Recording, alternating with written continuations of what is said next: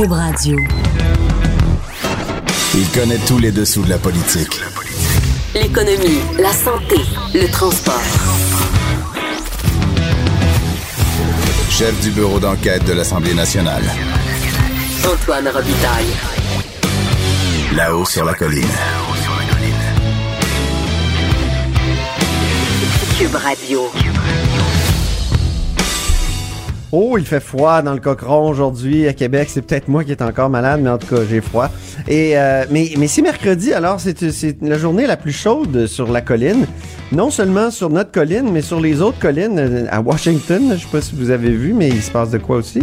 Euh, et et à, à Ottawa. À 13h15, on va aller discuter euh, justement de l'autre colline, du témoignage de Jody Wilson-Raybould avec Raymond Filion, euh, qui sera en direct euh, de là-bas. Euh, à 13h30, on discutera avec euh, Ruba Gazal du lobby des emballages et du bac bleu.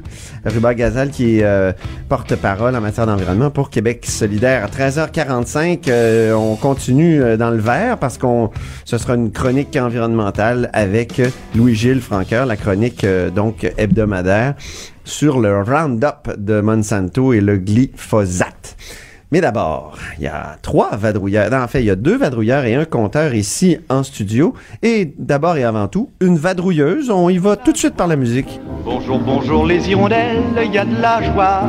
Dans le Il y a de la Geneviève Lajoie, correspondante la parlementaire euh, ici au Parlement le pour euh, le Journal de Québec, le Journal de Montréal. Bonjour Geneviève. Bonjour Antoine. Alors, les bulletins chiffrés, Oui, on c'est reparle. une histoire sans fin. Oui, les bulletins chiffrés. On reparle de ce sujet incroyable ce matin parce que hier, le Conseil supérieur de, de supérieur de l'éducation euh, a dévoilé un avis euh, qui dit en gros que euh, le, le- de, de, de mettre des notes chiffrées comme c'est le cas à l'heure actuelle, des pourcentages, c'est une vision comptable de l'éducation finalement. Euh, je, vais, je vais vous citer le, le- le- un, un bout du rapport du Conseil qui dit que euh, euh, attendez, propose d'abandonner les notes en pourcentage et peut-être parce qu'elles perpétuent une parce qu'elles perpétuent une logique de classement des personnes et de compétition qui n'est pas étrangère au décrochage. Ah oui, Ils vont loin, ça serait anxiogène, les notes. Voilà. Donc euh, ce matin, on a posé la question est-ce que euh, le gouvernement Legault a l'intention euh, d'abandonner les bulletins les bulletins chiffrés? Et ce que nous a répondu le ministre de l'Éducation Jean-François Roberge, C'est que non, il y en a pas question. Je pense qu'on a d'ailleurs un petit Oui, texte. on a un extrait de Jean- de Jean-François Robert. Je veux être bien clair, il n'est pas question pour notre gouvernement de d'éliminer les pourcentages, le- les moyennes de groupe et de retourner à ce qu'on a eu au milieu des années 2000, là, bulletins avec euh, des symboles ou euh, des émoticônes. Ce n'était pas très clair pour les parents. Il faut bien considérer bulletin comme un outil de communication, famille, école. Ça doit être facilement compréhensible et je pense que les notes et les pourcentages sont facilement compréhensibles pour les parents. Donc ça a l'air simple comme ça, Geneviève, mais ça a toute une histoire, cette question de débat déchirant autour du bulletin. Effectivement. Euh, on se rappelle Moi, que- j'ai un succès souvenir. Oui, euh, oui. Toi, tu te rappelles de Jean Charest notamment, euh, qui avait fait, qui avait fait, qui avait, qui avait fait de, de ce sujet-là un engagement lors de son retour. Absolument. oui, Quand il est réélu comme oui. minoritaire en 2007, c'est la fin d'un cycle pour, pour ce qui est du bulletin. Et, et- il, il- il sait que l'ADQ avait promis un bulletin chiffré. L'ADQ forme l'opposition officielle. Il est minoritaire. Et voilà ce qu'il promet. Pour que vous, les parents, sachiez comment progressent vos enfants à l'école, nous ferons en sorte qu'un bulletin chiffré soit en vigueur dès la prochaine année scolaire.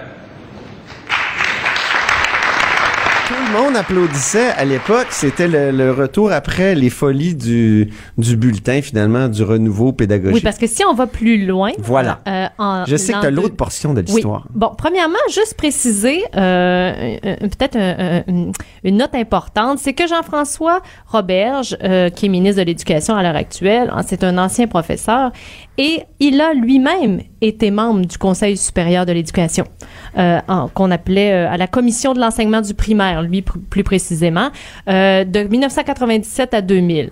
En l'an 2000, qui était ministre de l'Éducation. Pas François Legault. François Legault, qui était ministre de l'Éducation, et j'ai retrouvé euh, dans les dans les annales euh, justement un texte qui parlait de François Legault, qui lui à cette époque était donc en faveur des bulletins lettrés et non chiffrés.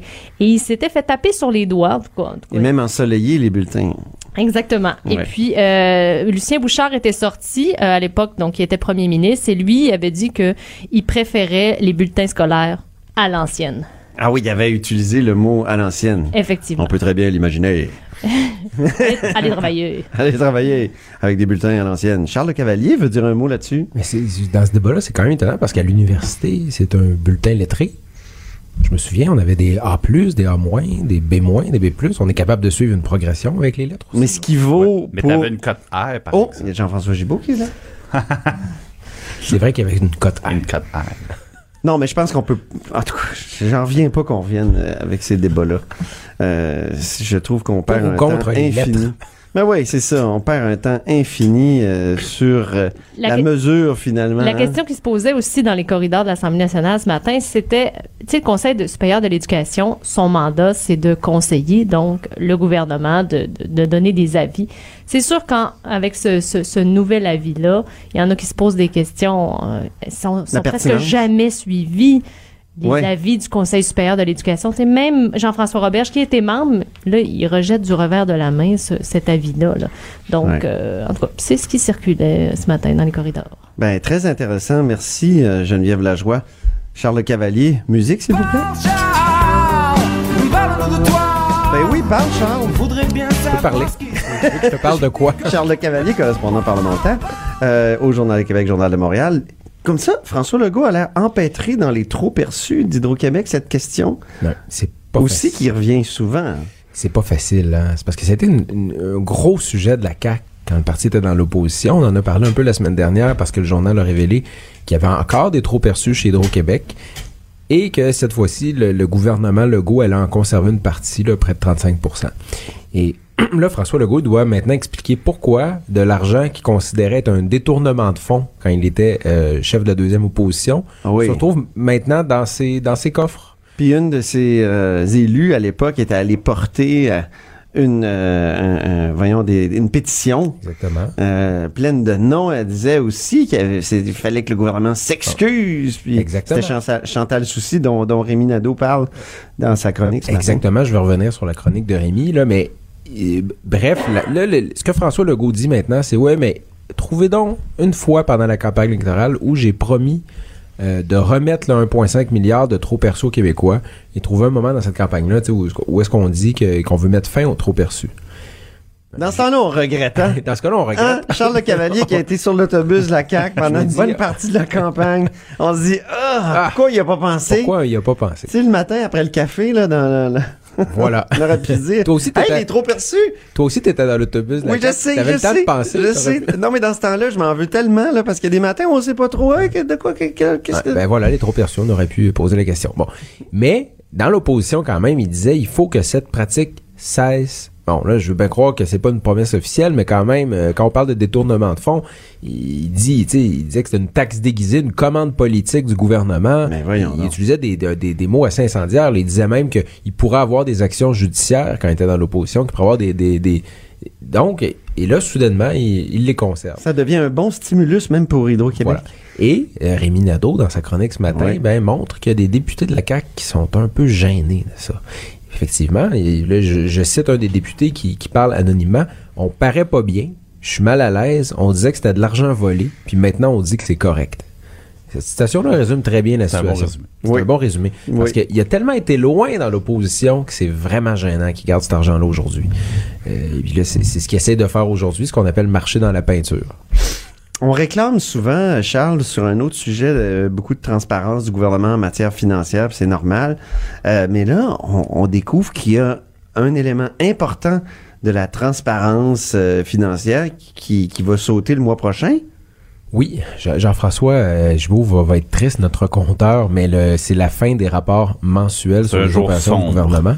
C'est vrai, hein? Oui. Et, et euh, ça a été dénoncé par Carlos Letao, qui a mis ça en place comme l'ancien ministre euh, libéral des Finances, qui a mis ça en place. Oui, parce que pendant longtemps, ça a été aléatoire. Qu'est-ce que c'est un rapport euh, trimestriel euh, d'opération oh, le- mensuel? Le rapport mensuel, en fait, montre un peu l'état été des comptes trimestriel, là, ouais. de la trésorerie du gouvernement, si je peux, je peux euh, ça. dire ça brièvement.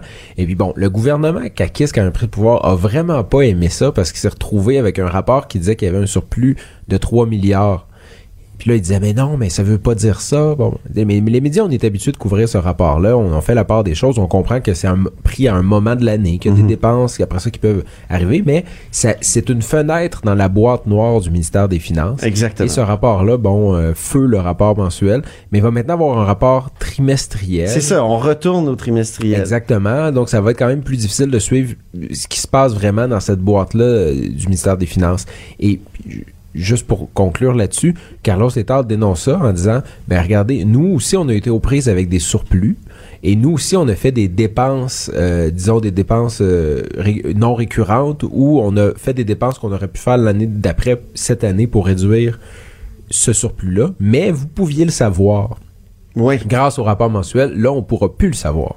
C'est c'est- inacceptable. Oui, euh, Exactement. Jean-François Gibault. Ben, je suis en- entièrement d'accord avec euh, l'analyse qui est faite par le, le gouvernement libéral euh, et que, que Charles partage. En fait, ils sont plus au gouvernement, Ce Jean-François. ce qui arrive, oui, ben, l'ancien, ouais, l'État, avez raison.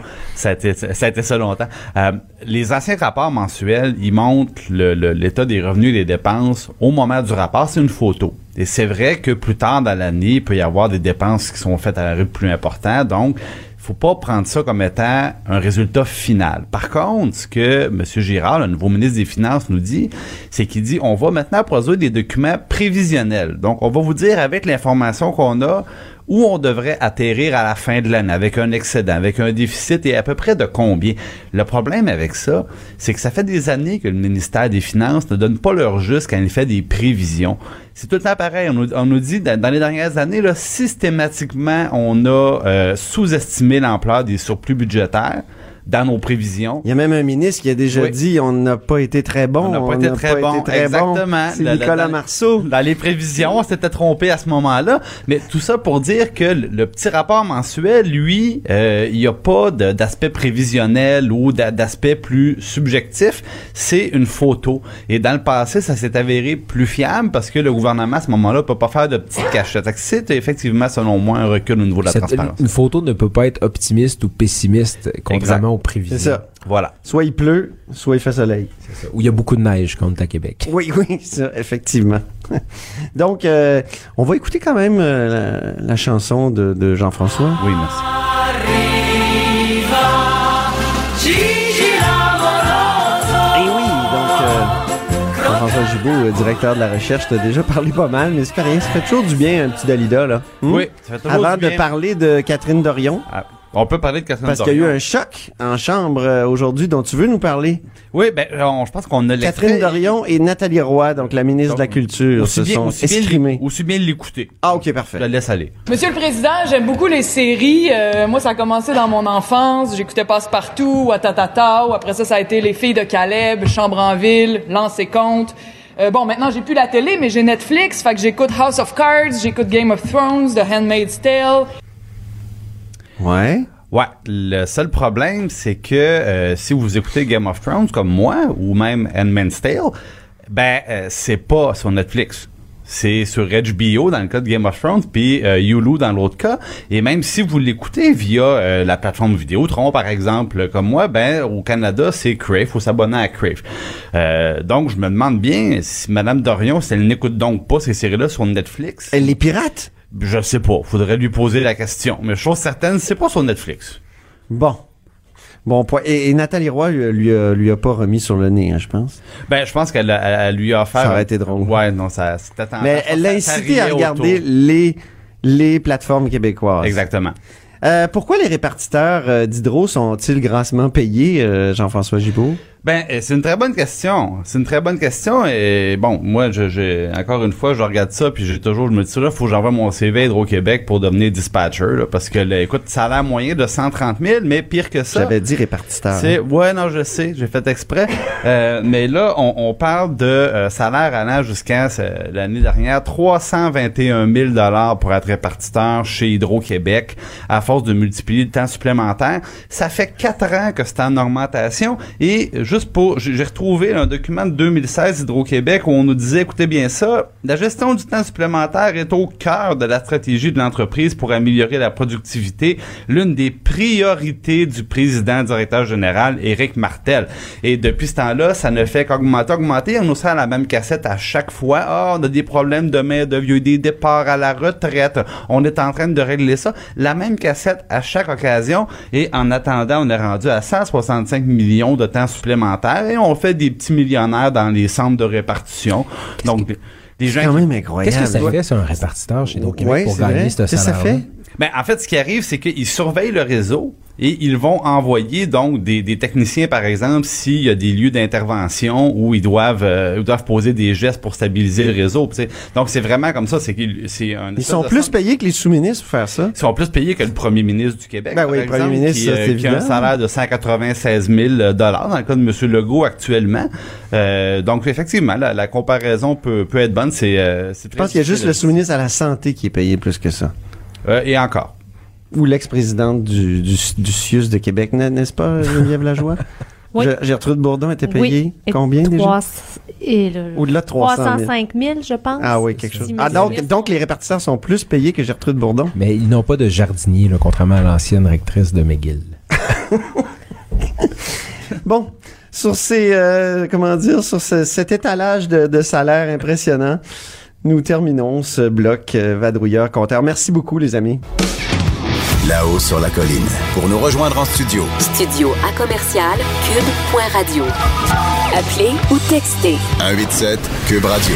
1877 827 2346.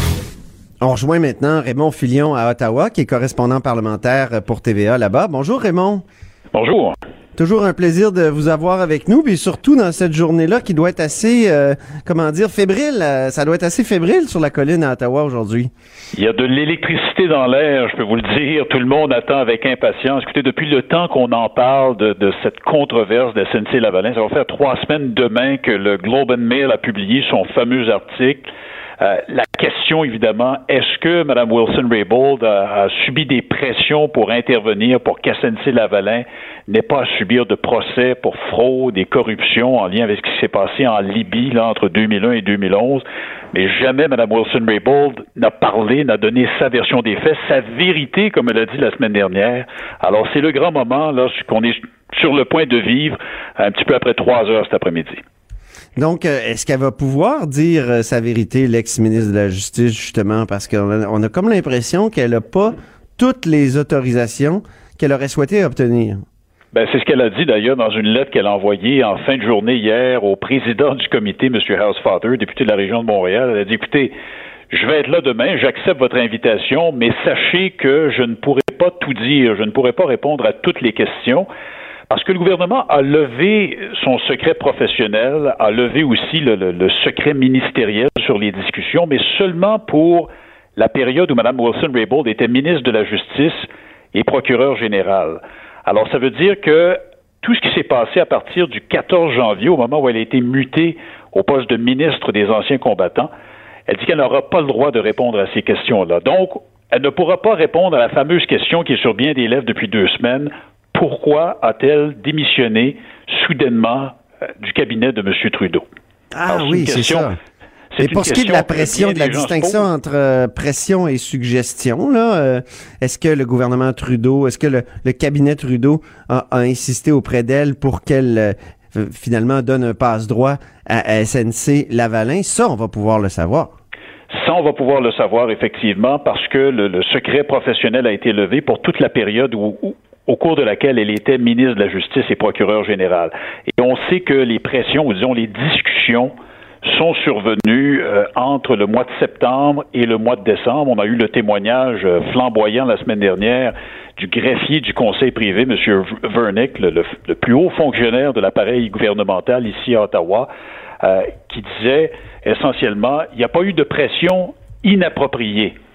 Par contre, il a dit dans le même lors de son témoignage que peut-être que Mme Wilson-Raybould a eu une impression différente, qu'elle a conclu que certaines des pressions euh, étaient inappropriées, et il a même dit, M. Vernick, qu'elle risque de, souligner trois conversations en particulier euh, au cours desquelles elle a peut-être subi particulièrement de la pression. Quelle sorte de, de preuve on s'attend à ce qu'elle ait à ce moment-là? Est-ce que c'est la parole, ça sera sa parole contre euh, celle euh, du cabinet ou on s'attend à ce qu'elle ait quoi des courriels, des où moi je me souviens de Marc Bellemare à la commission Vastarache qui avait un petit papier sur lequel il avait griffonné plein d'affaires. bon, c'est peut-être pas l'idéal comme comme preuve là, mais euh, est-ce qu'elle aura est-ce qu'elle aura des preuves selon ce qu'on ce à quoi on s'attend? Mais c'est ça qui est fascinant, c'est qu'on ne le sait pas. Est-ce qu'elle va arriver armée de certaines preuves, des courriels, des enregistrements audio? On ne le sait pas. Il n'y a absolument rien qui a filtré de ce qu'elle va dire. Et vous savez qu'elle a préparé, elle a demandé à avoir 30 minutes pour pouvoir parler. Et ça, c'est assez exceptionnel parce que devant des comités parlementaires, les témoins qui se présentent devant ces comités-là ont en général maximum 10 minutes. Là, on fait vraiment une exception. On lui donne une demi-heure. Et le fait qu'elle ait demandé une demi-heure, c'est qu'elle a beaucoup de choses à dire. Alors, qu'est-ce qu'elle va dire exactement? Il n'y a personne qui ne le sait. Il n'y a rien qui a filtré euh, de, son témoignage.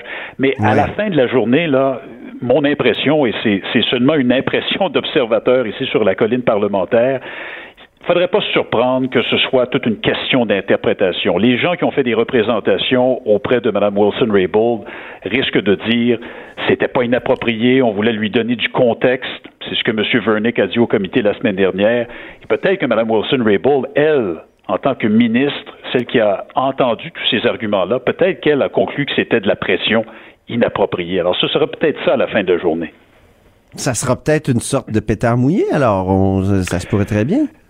Ben, peut-être, peut-être. On verra bien cet après-midi. Chose certaine, les, les euh, partis d'opposition, eux, vont se présenter à la table du comité cet après-midi armés d'une longue liste de questions. Ils se sont préparés euh, longuement pour ça.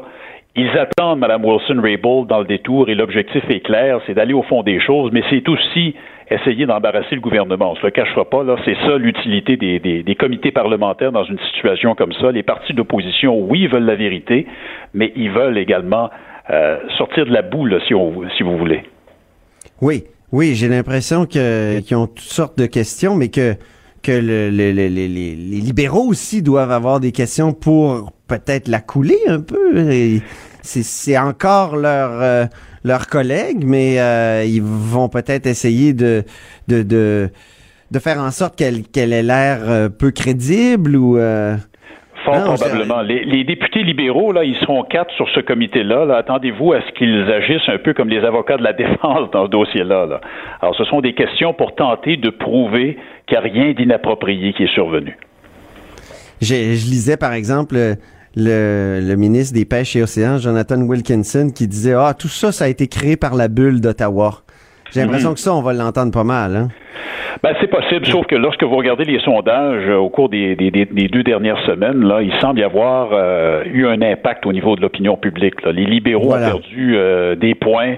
Il y en a un qui est paru en début de semaine, si, si je me souviens bien, c'était sept points d'écart. On donnait les conservateurs sept points en avance euh, devant les, libéraux de Justin Trudeau. Alors, il semble que la marque de commerce libéral ait été un petit peu égratignée dans l'opinion publique à la suite de, ces révélations du Globe and Mail il y a trois semaines, cette controverse qui n'en finit plus de finir. Alors, ce que, les libéraux espèrent, c'est enlever le diachylon. Là.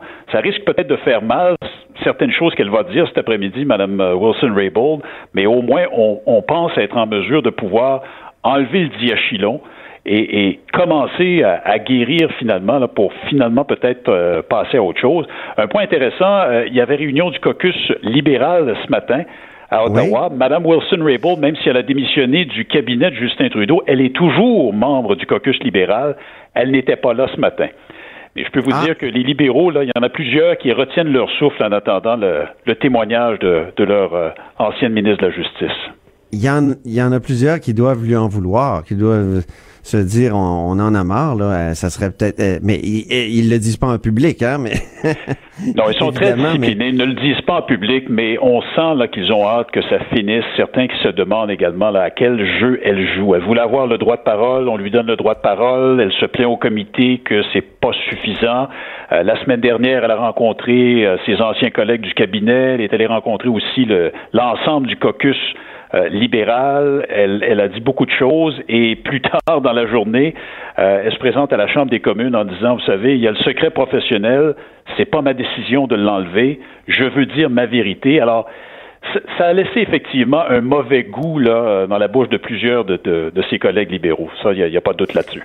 C'est étonnant que le public, euh, à travers toutes ces, ces nuances-là, entre pression, suggestion, entre euh, c'est étonnant que le public ait, retenu quelque chose, dans le fond. C'est ça, moi, qui m'étonne. Ça, a eu un effet sur la, marque libérale. J'ai l'impression que c'est plus le bruit aux alentours hein, qui, euh, qui a été dommageable que tous les détails très complexes de cette histoire-là. C'est probablement la façon dont euh, Justin Trudeau et son entourage ont, géré cette controverse-là, moi je dirais. Euh, si on avait fait parler Mme Wilson-Raybould dès le départ, si on avait mis les cartes sur table dès le début de la controverse, si on avait euh, ouvert les fenêtres pour que le vent entre et que les gens voient peut-être, aillent au fond des choses dès le départ, peut-être que la controverse serait terminée maintenant. Mais ben c'est, la version de M. Trudeau a changé tellement de fois. On a eu droit à des bribes d'informations qui sont sorties les unes après les autres, au compte-goutte finalement. Alors, ça, c'est devenu une espèce de roman savon là, qui dure depuis trois semaines. Les libéraux ne se sont pas aidés et Justin Trudeau l'a reconnu d'ailleurs la semaine dernière. Il l'a dit à son caucus euh, que ça aurait pu être mieux géré. Puis les attentes des oppositions, là, quel, serait le, le scénario idéal pour, mettons, l'opposition conservatrice? Ce serait, je vous dirais, que la controverse dure le plus longtemps possible pour pouvoir faire le plus mal possible à la marque libérale qui est déjà écorchée si on se fie au, au dernier sondage. Les conservateurs, leur plan de match, c'est pas compliqué, ils veulent faire durer cette controverse-là le plus longtemps possible. On ah est à plus de six mois, là, je pense, des élections, si mon calcul est bon, le 23, 21 octobre prochain, que les Canadiens vont aller aux urnes. Je suis pas certain qu'on va encore parler de ça une fois que l'été sera arrivé, mais c'est en tout cas ce que vont tenter de faire les partis d'opposition, ça c'est clair. En tout cas, on va écouter ça avec intérêt cet après-midi. Et merci beaucoup de nous avoir euh, d'avoir préparé le terrain, de nous avoir préparé euh, l'esprit, Raymond Filion, Toujours un plaisir de vous parler. Toujours un plaisir pour nous aussi. Donc, c'était Raymond Filion, qui est correspondant parlementaire pour TVA à Ottawa. Après la pause, euh, un petit interlude, on écoute euh, une entrevue que j'ai enregistrée ce matin avec la députée de Québec solidaire de Mercier, Ruba Gazal, au sujet de la fameuse, du fameux débat entre bac bleu ou consigne. Hein? C'est un débat sur la gestion des déchets. Après la pause chef du bureau d'enquête de l'Assemblée nationale. Antoine Robitaille. Là-haut sur la colline. On va rejoindre euh, Rubert Gazan, qui est député euh, solidaire de Mercier et porte-parole du troisième groupe d'opposition en matière d'environnement. Bonjour, Rubert Gazal. Bonjour. Vous aviez des, des questions très euh, dures hier euh, au ministre de l'Environnement sur la question de la crise du recyclage. Euh, vous avez parlé, vous avez dit qu'il y a un lobby éco-entreprise qui tente de maquiller la réalité. Mm Mais en fait, c'était ma question d'hier, c'était plus une proposition que j'apportais au ministre parce que lui-même, il avait reconnu il y a quelque temps, puis il continue à le reconnaître, qu'il y a une crise du recyclage au Québec et que ça fait trop longtemps que ça dure, qu'on en parle et qu'il aimerait ça, euh, dans les prochaines semaines, ils vont intervenir pour régler euh, ce problème-là qui dure et perdure et qui coûte cher, puis qui mine la confiance euh, du public envers ce qu'on met dans notre bac bleu, si c'est recyclé ou pas. Donc moi, c'était vraiment une proposition que je lui amenais parce que c'est un sujet sur lequel Québec solidaire, on intervient depuis très longtemps.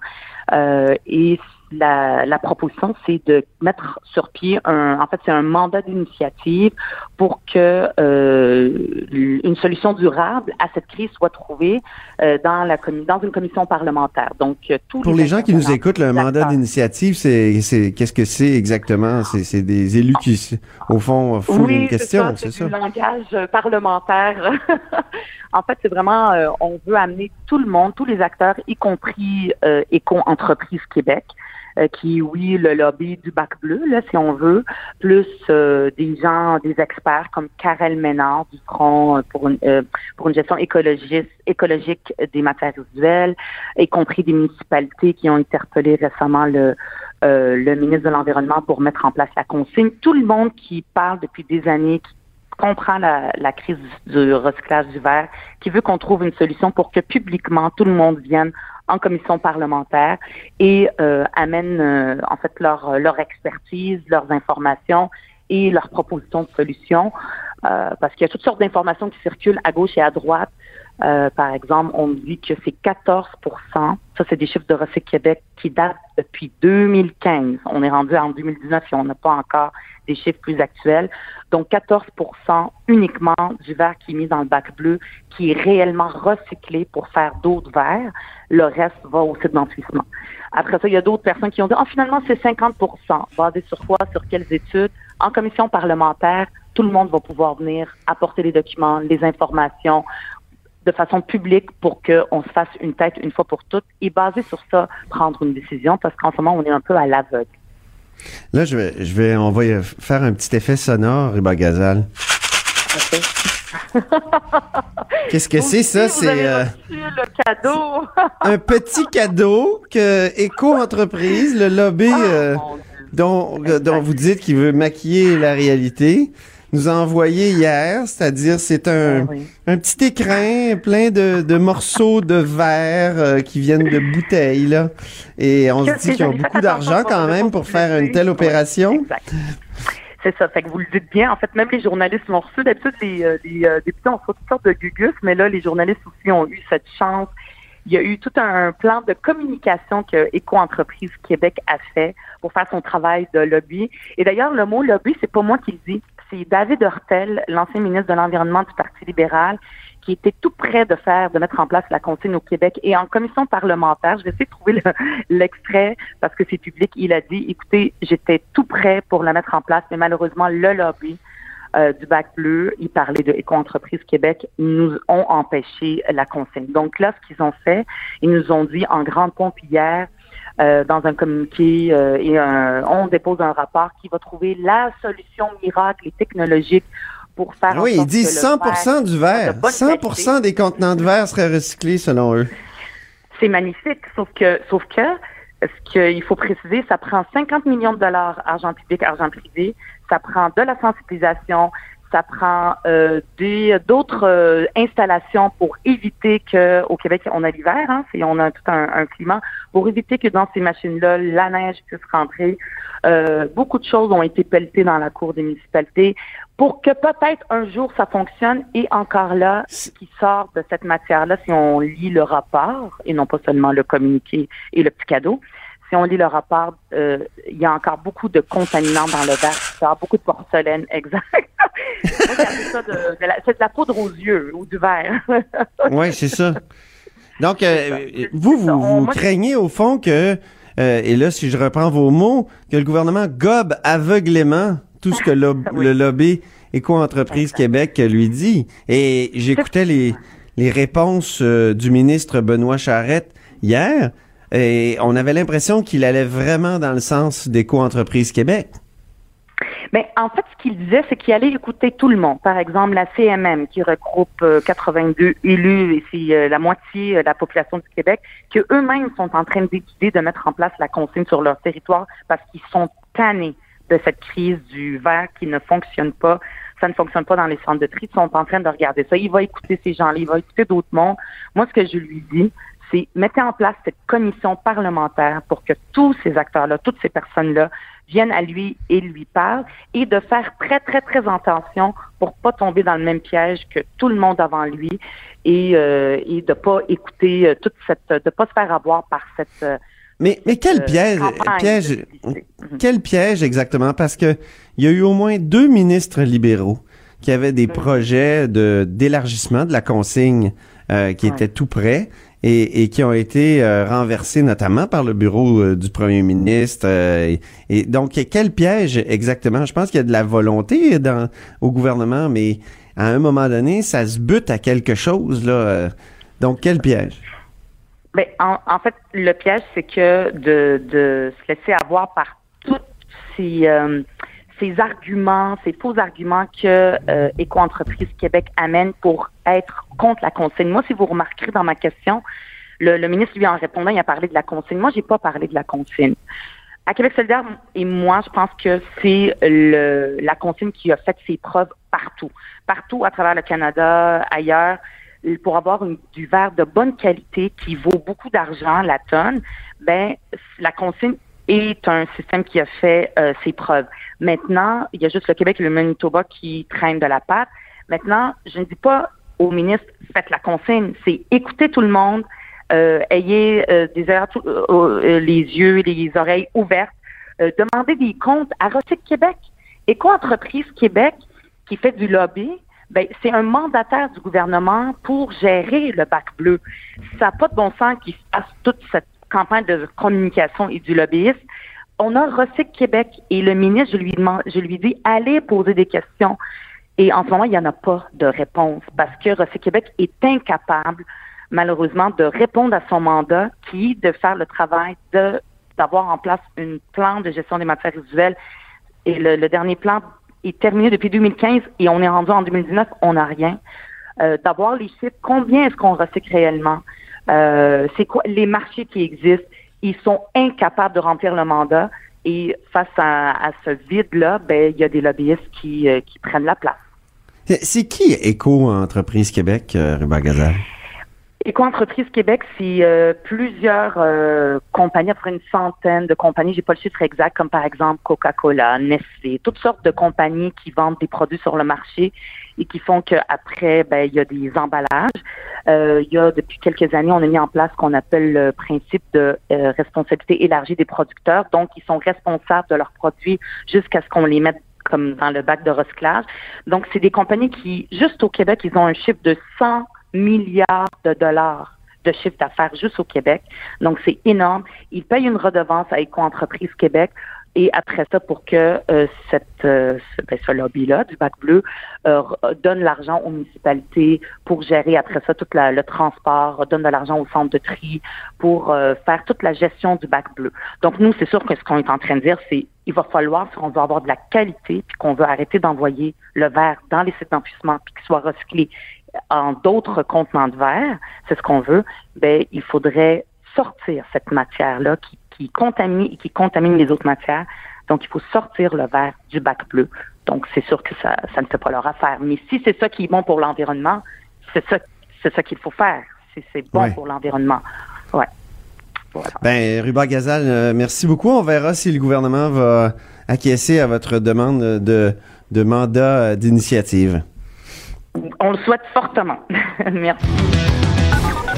Là-haut sur la colline. Joignez-vous à la discussion. Appelez ou textez 187 Cube Radio. 1877 827 2346. Et oui, c'est l'heure de Franqueur, c'est-à-dire Louis-Gilles Franqueur avec sa chronique L'actualité environnementale. Bonjour Louis-Gilles. Bonjour Antoine. Donc, Louis-Gilles Franqueur, qui est ancien journaliste, qui est ex-vice-président du BAP et qui est expert en environnement. Tu veux nous parler aujourd'hui, Louis-Gilles, de glyphosate, hein, le fameux Roundup de Monsanto. Ça, c'est un sujet qui est, en tout cas, moi, qui me, qui me, qui me, qui, comment dire, qui me fait peur. Parce que je regarde certaines, certains euh, grands reportages, notamment ceux de- d'enquête à Radio-Canada, là, puis je me dis, mais il semble y avoir des traces de glyphosate partout. Puis là, il y a des gens euh, qui font des, des, des, des- des procès à Monsanto qui démontrent que, que ça a un lien avec le cancer. Alors, c'est- c'est c'est troublant, non? C'est ben, c'est troublant. Puis en fait, euh, euh, c'est aussi d'actualité parce que rappelle-toi le problème qu'on qu'on a vécu récemment au Québec avec un lanceur d'alerte qui a été congédié. Ça, C'était justement des gens qui essayaient de regarder euh, quels sont les impacts des euh, des pesticides. Alors, il regardait pas nécessairement celui-là. Celui-là est un des plus célèbres parce que c'est probablement le, le pesticide le plus utilisé dans le monde. Et euh, pour comprendre ce que ça fait, c'est que des bon, les pesticides c'est pour tuer les mauvaises herbes, on- tout le monde comprend ça. Mais, Là, on dit herbicide hein, dans le cas du glyphosate? oui, parce que tu, ben, c'est un, l'herbicide est un des nombreux pesticides. Pesticides, ouais. Tu sais, Alors, euh, euh, c'est celui qui s'attaque aux herbes, aux mauvaises herbes. Mais tu vois, il y a une propriété particulière. Ils peuvent arroser un champ, mais pas tuer le soya ou le maïs euh, qui est arrosé. Pourquoi? Parce qu'on a modifié génétiquement le soya et le maïs pour qu'ils résistent à l'herbicide. Donc, eux autres, ils restent debout, les autres plantes indésirables à côté sont toutes tuées dans le champ. Alors, c'est évident que pour les agriculteurs, c'est une solution intéressante. Ça désherbe facilement et rapidement. Mais le problème, c'est que maintenant, il y a des agriculteurs qui s'en prennent à Monsanto parce qu'ils disent que on a mal prévenu les utilisateurs des dangers. C'est pas juste des consommateurs en bout de ligne là, qui, qui jappent. Là, là c'est par exemple le, le tribunal du Delaware qui a condamné Monsanto à payer 290 millions en dommages à Dwayne Johnson. Ce gars-là, c'est un jardinier qui utilisait du, mon- du, du, du- du Roundup tiens-toi bien, dans la cour d'une école. C'était le jardinier d'une école primaire. Ah oui. Alors, à 46 ans, il est atteint d'un lymphome, un cancer. Il utilisait des gants, il utilisait des masques. On a réduit sa, comment dire, son dédommagement à 70 millions, mais c'est quand même incroyable. Et là, c'est juste le début. Il y a un nouveau cas qui vient, un nouveau procès qui vient de commencer en Californie cette semaine, là, un monsieur de 70 ans qui a été exposé, lui, de 86 à 2012. Lui, ci il attribue son cancer au glyphosate, euh, et c'est dans la région de Sonoma, là. Et puis, euh, Monsanto, évidemment, prétend qu'il n'y a aucun lien. Ils ont prétendu ça dans le procès de Dwayne Johnson. Ils ont été condamnés.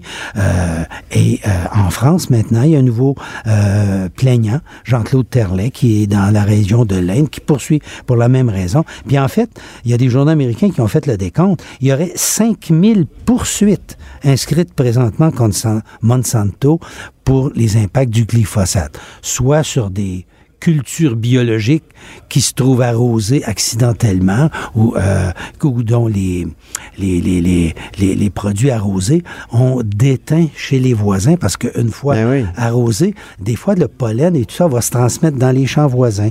Alors ça pose toutes sortes de problèmes qui euh, posent euh, beaucoup de questions sur la santé. Mais il n'y a pas que le problème de santé, on va y revenir tantôt.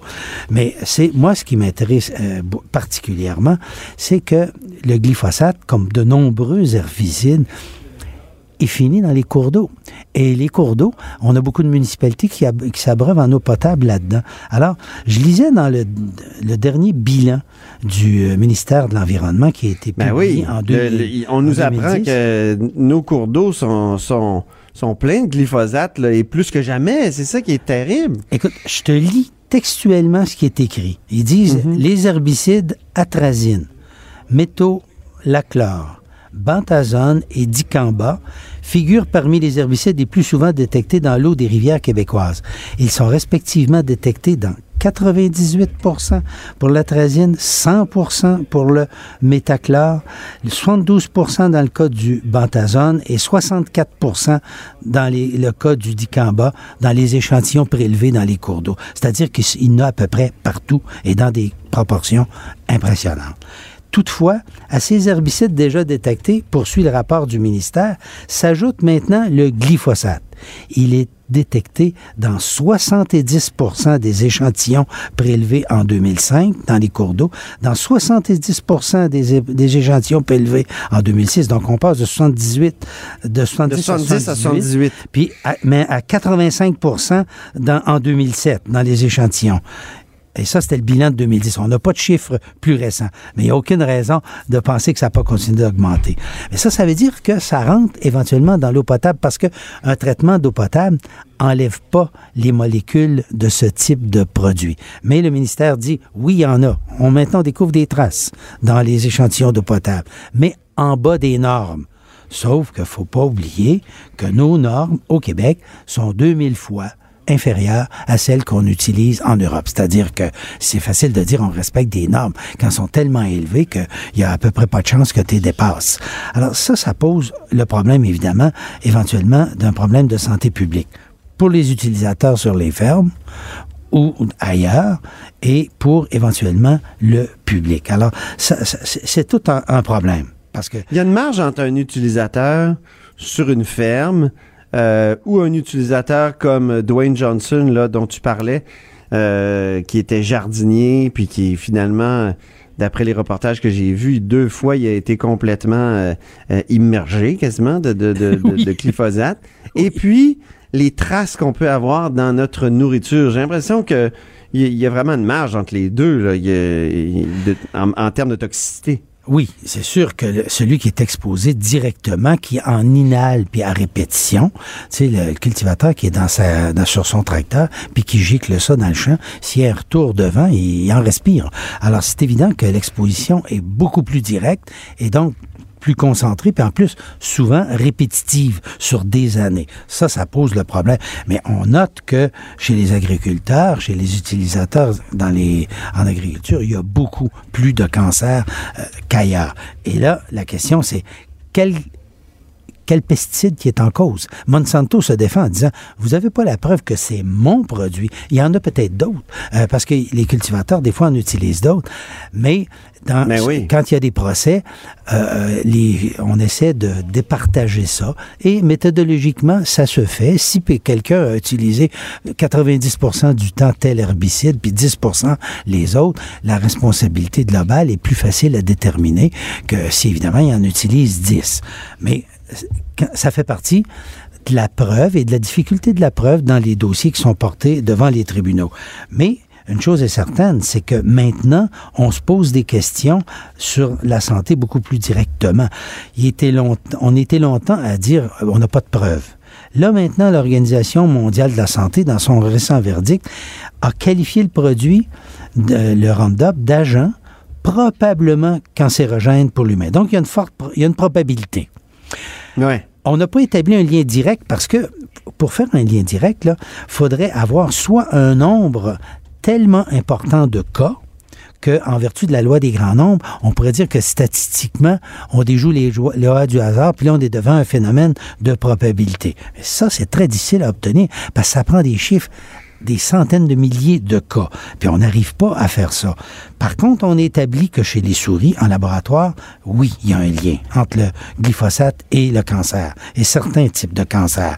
Il y, a- un pattern de, défense de, Monsanto qui fait penser aux cigarettiers. À, celui que. à la défense des cigarettiers pendant très longtemps, qui, qui carrément euh, faisait de la, de la fausse science. Tant, là, tant- pour, tant euh, qu'on n'a pas une preuve directe. Et moi, je me rappelle d'avoir vu des communiqués de Monsanto sur les BPC dans les années 40-50. Puis je regardais les communiqués sur le glyphosate. C'était les mêmes termes. Aujourd'hui, on sait que les BPC, c'est nocif. La production est interdite et tout, mais on l'a produit pendant 40 ans, puis on l'a distribué partout, puis ça va persister dans l'environnement pendant des centaines d'années. Alors, euh, on utilise effectivement les mêmes stratégies de négation. Mais dans le cas de Monsanto, il y a pire. Parce qu'en Californie, dans le cas du euh, procès de Dwayne Johnson, la compagnie a été obligée de déposer à peu près toutes ces filières qui touchaient le glyphosate. Et là, ce C'est ça, les fameux Monsanto Papers là, dont, exactement. dont parlait Enquête euh, jeudi dernier. Oui. Et là, on s'est rendu compte qu'ils ont trafiqué les études. On a modifié les conclusions. Puis dans certains tellement cas, fâchant. là. Puis dans le, dans le cas de d'autres études qui étaient euh, carrément euh, inquiétantes, on n'a tout simplement jamais déclaré ces études aux régulateurs américains. Le pire, c'est qu'au Canada, on se base sur les mêmes études de Monsanto, et là, on vient de renouveler le permis temporaire d'utilisation pour 15 ans. Ben oui, un autre 15 ans. En Europe, ils ont été plus prudents. Ils ont renouvelé pour 5 ans. Mais euh, nous, ici, euh, euh, puis en plus, le gouvernement fédéral canadien, enfin, le, comment dire, le ministère de la Santé, qui, euh, il y a l'organisme de la santé qui s'occupe de ça, utilisé non seulement les mêmes documents, mais malgré le fait qu'on sait qu'il y a eu des biais statistiques qui ont trafiqué les études, c'est vraiment inquiétant de voir que tous les coups de sonde donnés par les études indépendantes qui disent danger, danger, danger, le gouvernement fédéral canadien n'en tient pas compte. En fait, ce qui est intéressant de noter, c'est que dans les études que, que le gouvernement fédéral a utilisées pour donner une nouvelle autorisation temporaire de 15 ans, ça commence à être un peu permanent, là, euh, il y a seulement 1% des études analysées par le fédéral qui venaient de sources indépendantes de la compagnie ou de l'industrie des pesticides. Alors, ça pose un, problème parce que si vous regardez la littérature, il y a à peu près, à peu près toutes les études faites par les indépendants vont dans le sens de soulever des doutes sur la cancérogénité de ce produit-là. Mais les études des compagnies disent non, non, tout va bien. Mais est-ce qu'on s'acharne trop sur le, glyphosate euh, et, est-ce que ça nous cache pas euh, les autres euh, pesticides, herbicides, tu as dit tout à l'heure, il y en a plein. ben, est-ce que tu as raison pour un, sur un aspect, c'est que la logique de, du gouvernement fédéral, l'agence fédérale de réglementation de la lutte antiparasitaire, ça s'appelle l'ARLA, c'est ça l'agence la, qui s'occupe de, de regarder les pesticides elle regarde l'agent actif dans le produit. C'est-à-dire que quand tu pas du glyphosate, il n'y a pas que du glyphosate dans la formulation qui se trouve dans le baril puis qui est éventuellement arrosé dans le champ. Tu as beaucoup d'autres, on appelle ça des adjuvants le liquide qui va être justement proportionné pour les gicleurs, qui va avoir exactement la bonne viscosité. On a d'autres produits pour que le produit se dégrade pas. Alors, tu te retrouves avec un cocktail de produits chimiques dans une formulation comme ça. Mais l'ARLA n'examine que le glyphosate. Or, mhm. les chercheurs, euh, beaucoup de chercheurs ont dit que les autres adjuvants qui entrent dans la composition, dans certains cas, sont plus toxiques que le glyphosate. Mais ça, on n'en tient pas compte. Puis on ne tient pas compte non plus de la synergie, c'est-à-dire de l'action euh, euh, combiné. combiné de tous ces produits chimiques ensemble ben sur les organismes vivants. Alors tu vois qu'on est devant un déficit scientifique absolument incroyable. Et là, il y a des nouvelles consultations, puis les, euh, ce qu'on voit, c'est que le système n'est pas prêt de changer. On veut même confier au, de faire le suivi et le contrôle du suivi sur ces produits-là dans l'environnement et sur la santé aux industriels au lieu que ce soit le gouvernement qui dit, moi, je vais être le contrôleur de tout ça. Alors, ça soulève beaucoup de questions éthiques sur le système d'homologation lui-même. Absolument. Il devrait avoir une sorte d'appel. Ben, moi, je pense euh, qu'on aurait besoin d'une commission d'enquête pour regarder ça à fond. Absolument, oui, oui. La commission Francaire. Cube Radio.